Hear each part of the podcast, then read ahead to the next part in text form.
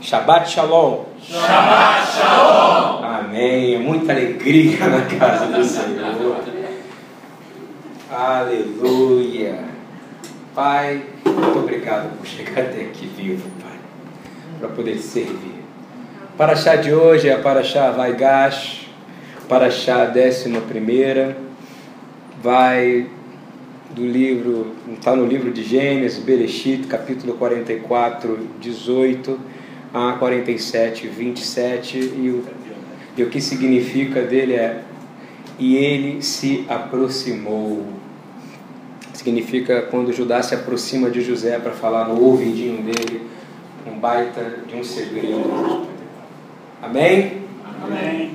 E a gente chega nessa última, e eu acredito que seja ah, o momento mais crucial da parte da história da vida de José, é quando todo o segredo é revelado.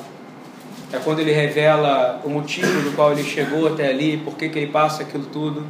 É o momento, é o turning point, é o twist, né, Marcão? Como a gente fala, é o momento de twist. Quando um filme tem uma história que você está achando que o criminoso é aquele ali, ou que o bonzinho é aquele ali, e muda e dá um. E muda, em inglês a gente fala, deu um twist. Né? Então aconteceu uma grande mudança. Né? E a gente vê que José é o ponto alto, porque a identidade dele é revelada. E acho que o maior problema hoje que existe em todo o meio cristão, judaico, é, religioso, eu quero declarar uma coisa que eu sempre falei aqui: Deus nunca criou religião. Amém? Amém. Ele nunca criou ismo, ele nunca criou judaísmo, ele não criou cristianismo. Ele, todo o ismo é uma doença por si só. É uma coisa de homem, se torna uma filosofia e vai terminar em teologia. E teologia, gente que entende Deus, pelo amor de Deus, eu não quero entender Deus, me tira disso, Senhor. Estão entendendo o que eu quero dizer ou não? Eu quero ser entendido por Deus, amém? Eu quero ser sondado por Deus. Davi fala, Senhor, ele nunca disse, Senhor, eu quero te entender, não. Ele fala, Senhor, me guia nos teus caminhos. Senhor, sonda-me. Não é isso que é lindo? O teólogo é o contrário, quer dizer, eu conheço Deus. Eu quero conhecer sim Deus face a face, como Moisés, eu conhecerei por toda a eternidade, amém?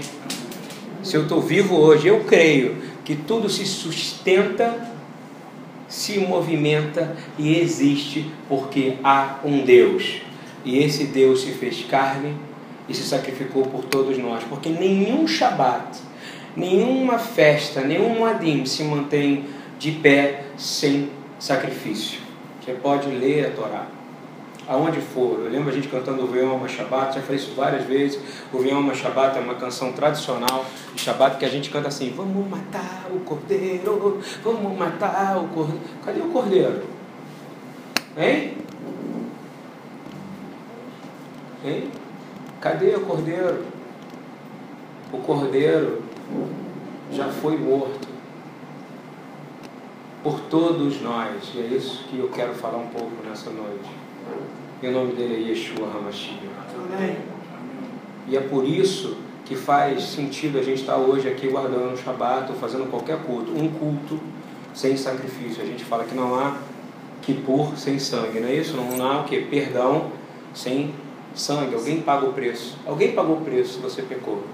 E ele já pagou o preço dando a vida dele por você. Amém? A Torá, ela aponta que nessa, nesse momento, toda a jornada de José, ela, ela direciona para dizer quão bom é Deus. Você entende isso? A, José não é o protagonista dessa história. Jacó não é o protagonista dessa história. Isaac não é o protagonista da história. O protagonista de toda a Bíblia é o Senhor, amém? Amém. Ele e tudo na Bíblia, tudo que está na Torá, no Tanar, no Brit Hadashah, ele vai direcionar para uma única coisa, para dizer que o Senhor é bom e a sua misericórdia dura para sempre. Amém? Amém. Tudo, não existe nada que aconteça, e não sou eu que digo isso. Quem diz isso é o próprio José. Vamos ler em Gênesis 45, 4 a 8. Gênesis 45, 4 a 8. José, ele está se revelando e ele pede para que as pessoas, que os irmãos dele, chega, os irmãos que estavam super. que seriam os que são os culpados, os criminosos, não é verdade? Aqueles que estavam passando muito aperto naquele momento e, e ele chama os irmãos para perto e diz assim: Eu sou José, vosso irmão, Ani Yosef, a quem vendestes para o Egito. Agora, pois, não vos entristeçais. Ele está dizendo assim: olha, não fique triste, nem que você senta culpa, nem que vos pese aos vossos olhos por me haverdes vendidos para cá. Porque, olha, olha só essa passagem, para você entender quem é o protagonista da vida de José, no sentido de por que tudo isso. Ele diz assim: porque para a conservação da vida, guarda essa palavra, para a conservação da vida. Fala baixinho no seu lugar, para a conservação da vida. Deus me enviou adiante de vós, amém? Olha que coisa linda. E ele continua dizendo assim: porque já houve dois anos de fome no meio da terra, e ainda restam cinco anos em que não haverá lavoura nem cega.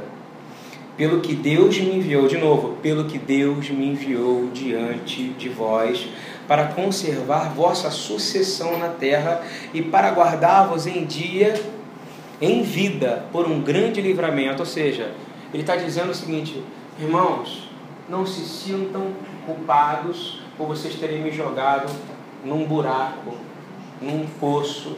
Não me sintam culpado de eu ter passado por tudo isso por eu ter sido absolutamente traído, massacrado e ferido, por eu ter sido abandonado, rejeitado. Não é isso? Tem algo mais que é maior rejeição você ser jogado no poço pelos, pelos seus irmãos? Hein?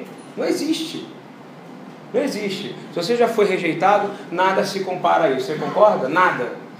Teu irmão não se jogou no poço ainda, não é verdade? Os irmãos dele jogaram ele num poço, depois falaram para o pai que ele tinha sido comido por feras, não é isso? E ele continua dizendo o seguinte: sai disso, porque quem me trouxe aqui não foi vocês. Quem me trouxe aqui e eu passei por tudo isso foi porque Deus é bom e a sua misericórdia dura para sempre. Você está entendendo o que, que ele está dizendo aqui? Eu quero que vocês comecem a olhar por esse aspecto, tá? E assim não foste vós que me enviaste para cá, senão Deus. Aí agora ele fala, afirma. Ele fala Deus duas vezes, agora ele vai dizer: Quem me enviou para cá não foi você. Sabe por quê? Parece até Yeshua falando: Não tem quem possa tirar minha vida, não é isso? Ele está dizendo o quê? Quem me enfiou para cá foi Deus, Adonai, que tem me posto por pai de Faraó e por senhor de toda a casa e como regente em toda a terra do Egito. Olha que coisa poderosa, gente. Não te entristeçais, pois Deus me enviou diante de vós. Eu quero dar essa mensagem para você. Independente do que você está vivendo hoje, independente das circunstâncias suas com filhos, com esposas, com pai, suas brigas entre famílias, seus distanciamentos familiares, eu quero te dizer, não se entristeça, pois foi Deus que te trouxe até aqui. Amém? Amém. Você precisa entender que quem te trouxe até aqui, a este momento, quem é o protagonista da sua vida? É você? Hein? Você não é a Carminha da novela. Você não é o bonzinho da novela. Você não é o Luke Skywalker, entendeu? Um protagonista de um filme. Não. Você é filho de Deus Altíssimo. E tudo que tem na sua vida acontece porque quem é o protagonista? Deus. Yeshua Hamashiach Adonai. Porque nem a Deus você consegue chegar se não for através de Yeshua. Amém? Amém? Estão entendendo mais ou menos isso? E eu começo a entender que quando ele diz assim, vocês não me fizeram mal. Poxa, quantas vezes você tem que se culpar por algo errado que você fez no passado, hein? E que você paga o preço, isso mesmo, Rafael. Estou esperando você começar a falar para me ajudar. Olha só, quantas pessoas você pode ter magoado. Eu já magoei pessoas. Quem já magoou pessoas? É um momento de confessar. Levanta-se. Eu já magoei pessoas. É, que bom que todo mundo levantou a mão, porque todo mundo aqui é filho de Deus. Amém? Amém. Porque em Filipenses 3 fala Eu não me orgulho do passado, mas eu olho para frente, porque há muito mais glória naquilo que o Senhor me chamou do que o meu passado. Amém? Amém. Se você realmente magoou pessoas, como os irmãos magoaram José, na verdade, magoaram muito ele. Mas ele diz assim: não se entristeçais. Quero te dizer, e se você foi magoado, quem foi magoado aqui? A todo mundo, olha só que legal. A gente é muito parecido, hein? hein? Então, assim, todo mundo foi magoado.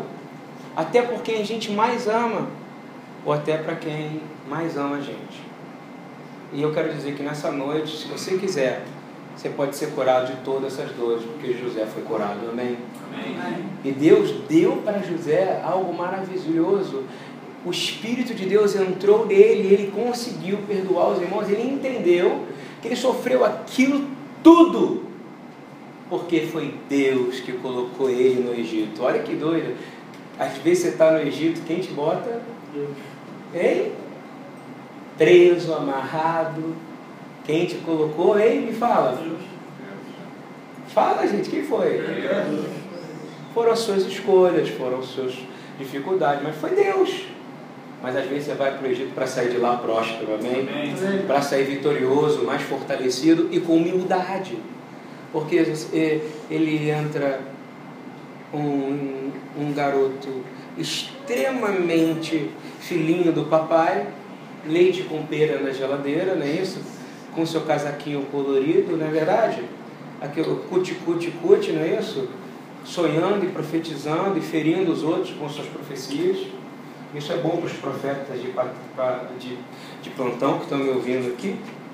Profeta, se tu é profeta mesmo, você aprende a não magoar os outros. Você sabe exatamente a hora de falar e como falar. Essa é a verdade a não ser que seja um profeta de nações, e esse vai ser morto mesmo. O Senhor está querendo chamar profeta de nação. Profetinha não vai ter mais sentido na terra, está entendendo isso? Porque o Senhor não está mais preocupado com atos proféticos, ele está esperando atos de amor, está entendendo isso? Porque o amor é maior, maior do que a profecia, é maior do que falar em línguas, é maior do que. Sabia que isso ia acontecer. Porque tinha um copo d'água ali, eu não ia lembrar que desculpa, gente.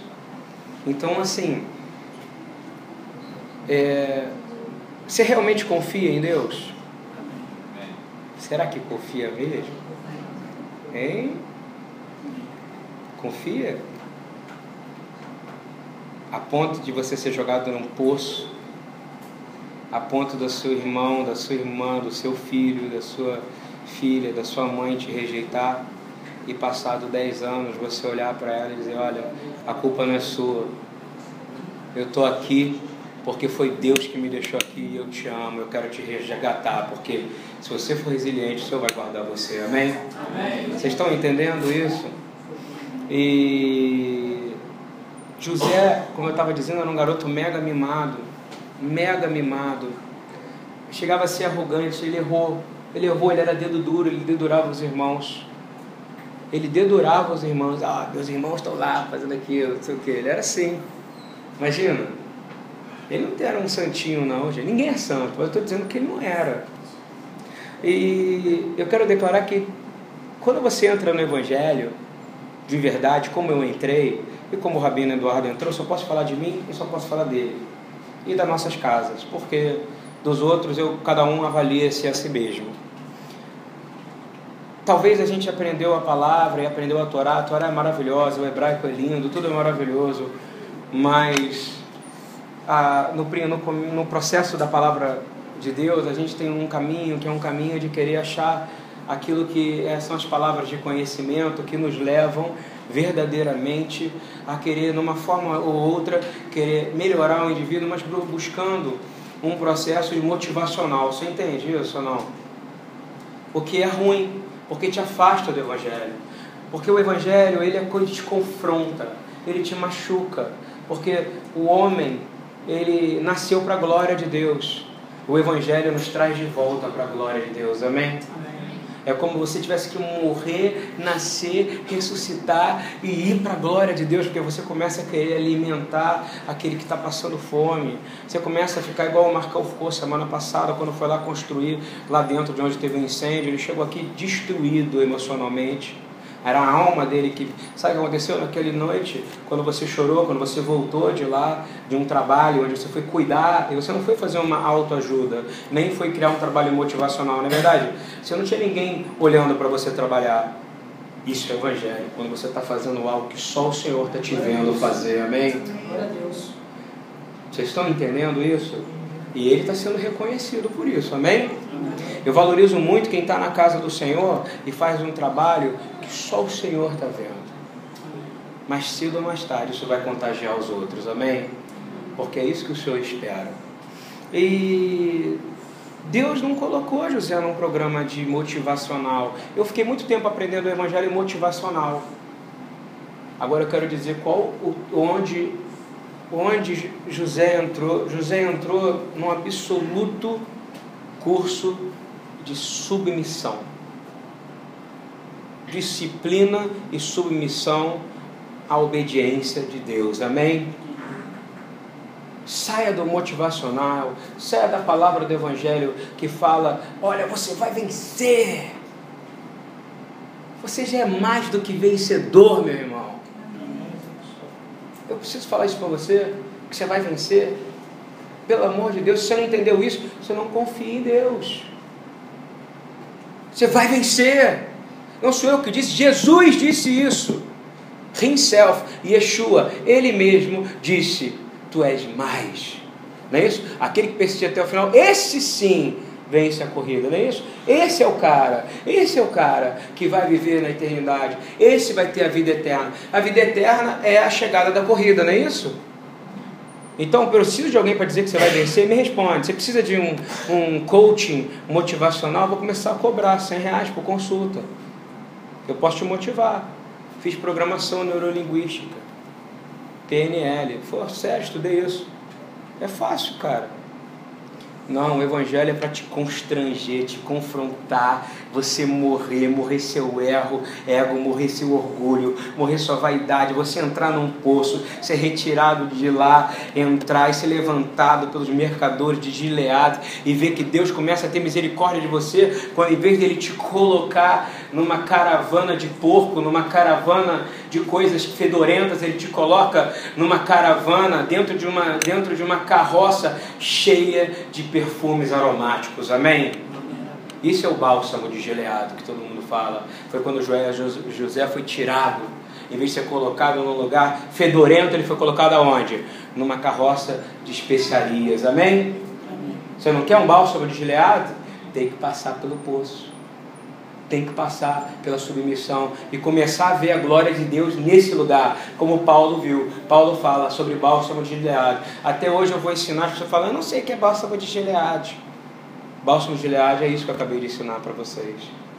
É você sair daquele lugar de não ter nada, você vai morrer, você sai dali e você coloca numa caravana e é preso como escravo dentro de uma de uma caravana onde tinha todo tipo de comida, todo tipo de coisa fedorenta, não é verdade? E é você colocado dentro de uma carroça de especiarias. Amém por isso? Deus pode fazer de uma hora para outra e Yeshua pode soltar o perfume dele sobre a sua casa. E você pode sair perfumado por aí.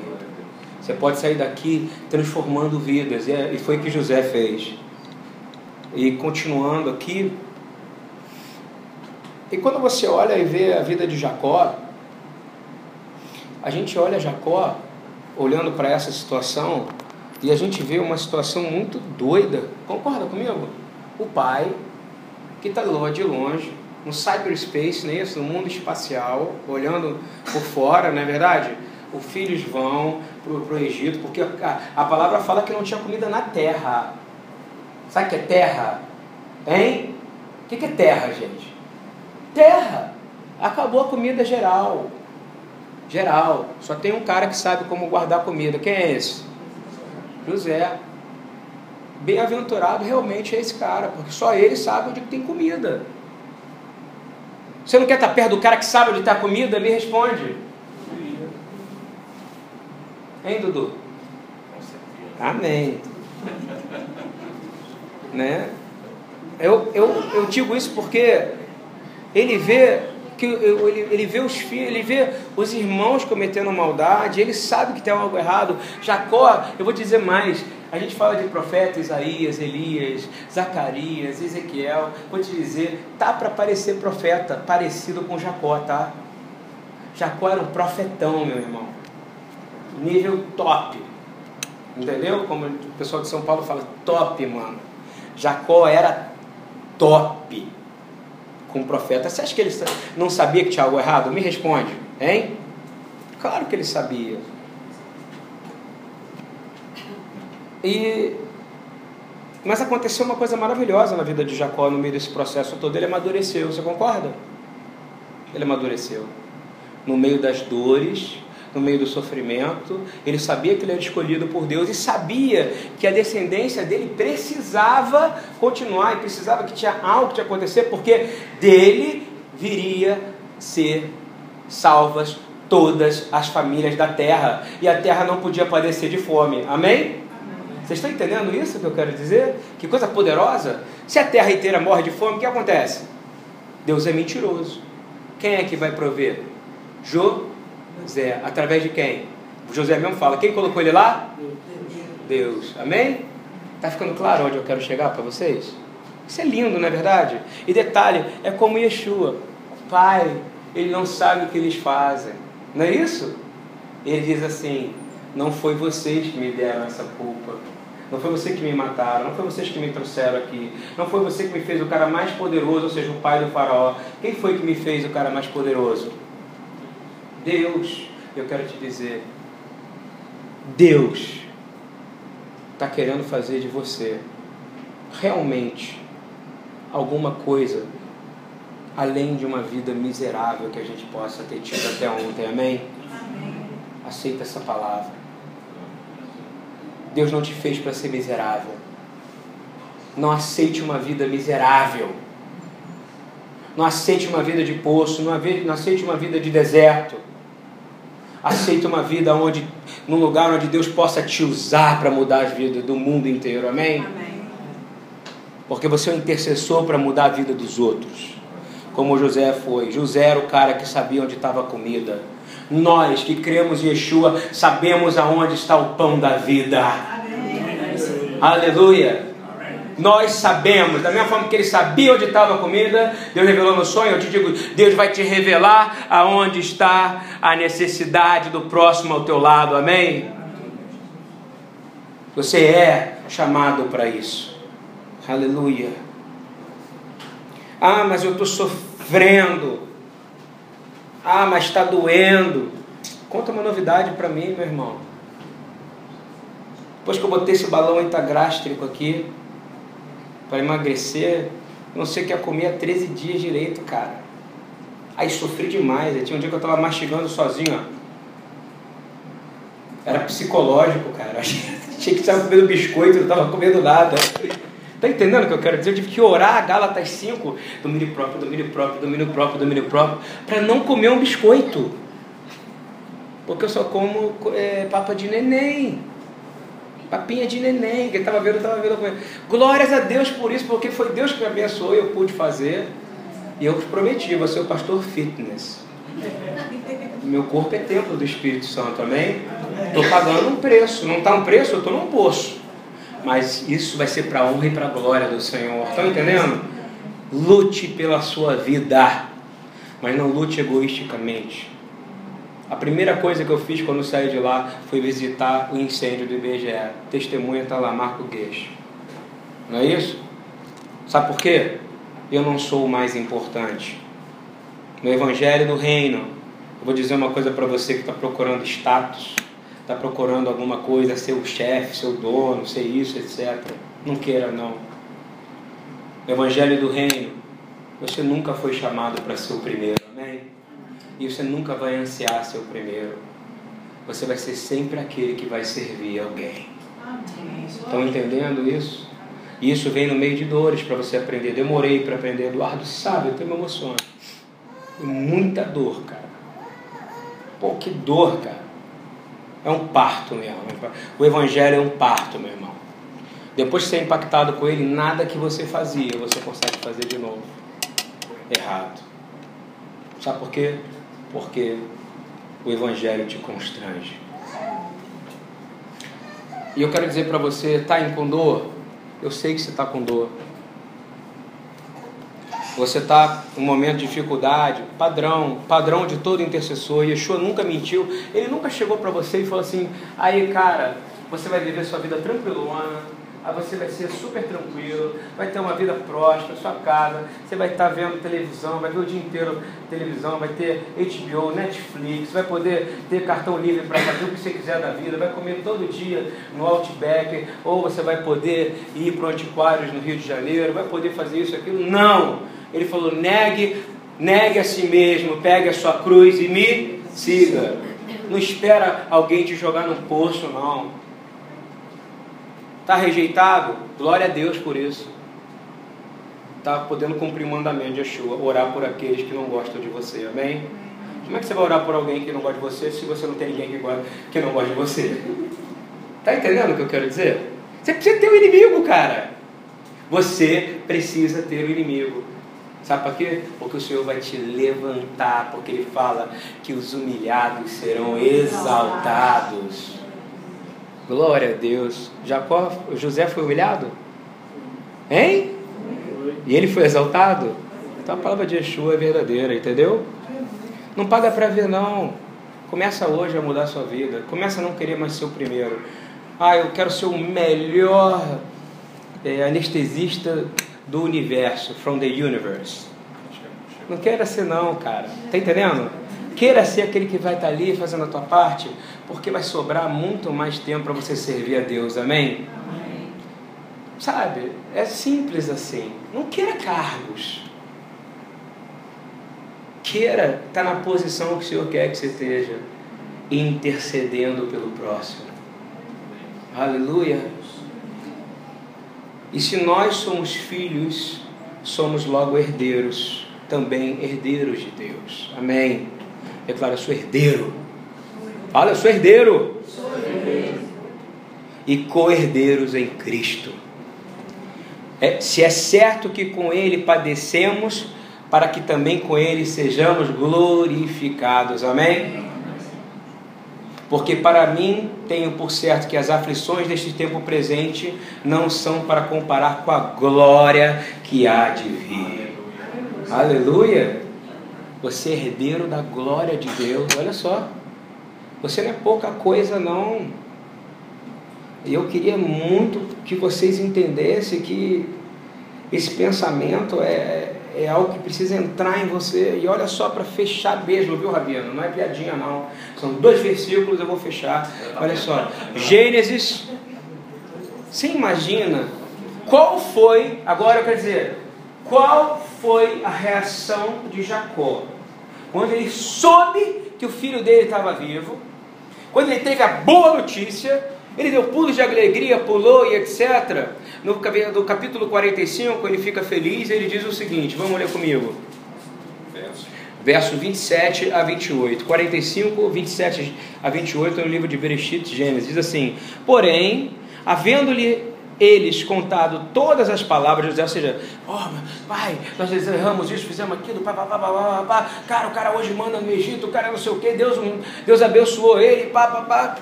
Ele diz assim: e vendo ele os carros que José envia para levá-la, para o pai poder ver que é verdade. Ele viu, poxa, meu filho está mandando carros para me buscar. Eu quero dizer, Deus está mandando anjos para buscar em você, amém? Carros em hebraico significa carruagem, é merkavá. Faz carruagem que vieram buscar Elias. Quero dizer que o Senhor dá ordem aos, aos anjos dele ao teu respeito, amém? E vão te buscar e você precisa sentir essa presença. E olha só o que, que diz assim, e Jacó, ele disse assim: Basta, ainda vive meu filho José, e eu irei e verei antes que morra. Beleza? Ok, foi uma reação legal, não foi? Ele teve medo. Entra agora em Gênesis 46, 1 a 4, por favor. Diz assim: agora não é Jacó, tá? Olha quem é que vai partir para o Egito. Vamos lá, e partiu e nunca mais saiu depois de 400 anos ele sai, porque quem leva é Moisés. Aí já é uma outra história. Mas ele já entra, olha que lindo. E partiu Israel com tudo quanto tinha.